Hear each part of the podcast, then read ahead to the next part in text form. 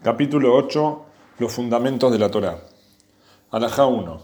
En cuanto a Moshe Rabbeinu, los israelitas no creyeron en él solo por las señales maravillosas que ejecutó, pues el que cree en un profeta solo en virtud de los milagros que presente, le quedan dudas en su corazón, pues puede ser que hizo la señal por, medio de hechicería y brujería. Más bien, todas las señales que ejecutó Moshe en el desierto las hizo por necesidad y no para probar su don profético.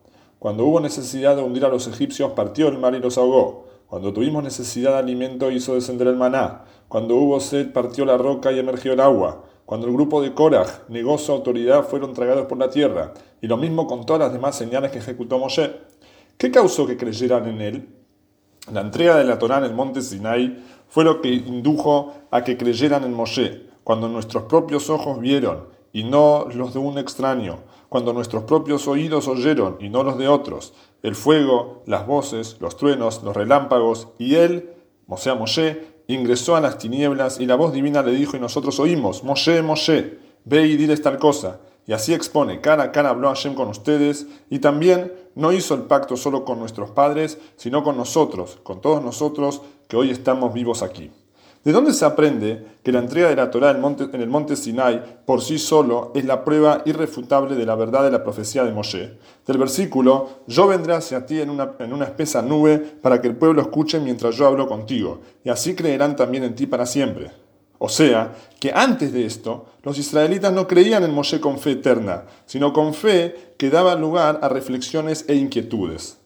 Alajá 2. Resulta que aquellos a los que Moshe fue enviado, los israelitas, son testigos de la veracidad de su profecía, por lo que no precisa ejecutar señal alguna para ellos, pues tanto ellos como él lo saben por igual, y se comparan a dos testigos que vieron juntos el mismo hecho, donde cada uno sirve como testigo de que el otro está diciendo la verdad y ninguno precisa de ninguna prueba adicional para sustentar la posición del otro. Asimismo, respecto a Moshe Rabenu, todos los israelitas fueron testigos de su condición de profeta luego de la entrega de la, Torá en el monte Sinai, por lo que no precisó ejecutar ninguna otra señal para ellos.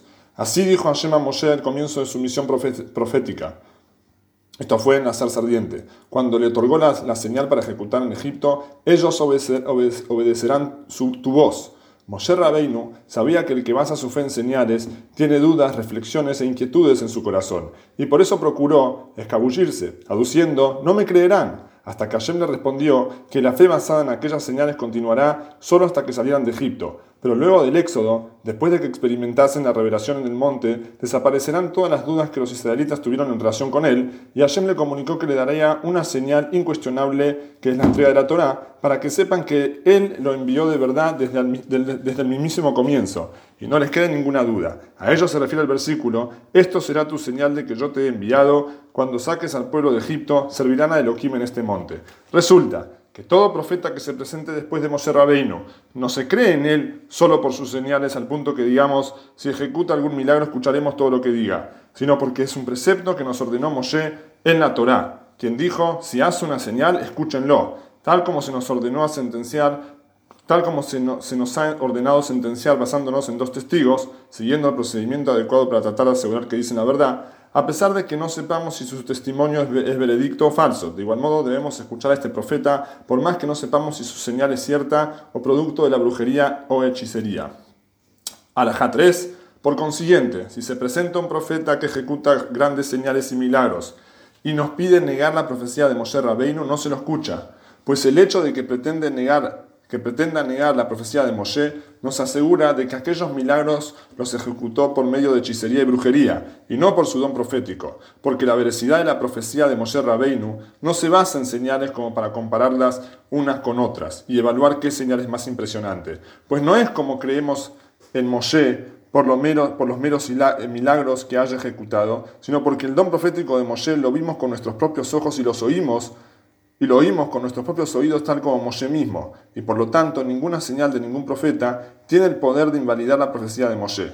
Esto es como el caso de una persona que vio con sus propios ojos cierto hecho y se presentan testigos y lo niegan. No lo escuchará porque sabe con certeza que se trata de testigos falsos. Por consiguiente, la Torah expone que incluso si se cumple la señal o el milagro que anunció, no obedezcan a ese, a ese profeta pues por medio de sus señales y milagros pretende contradecir lo que tú has visto con tus propios ojos.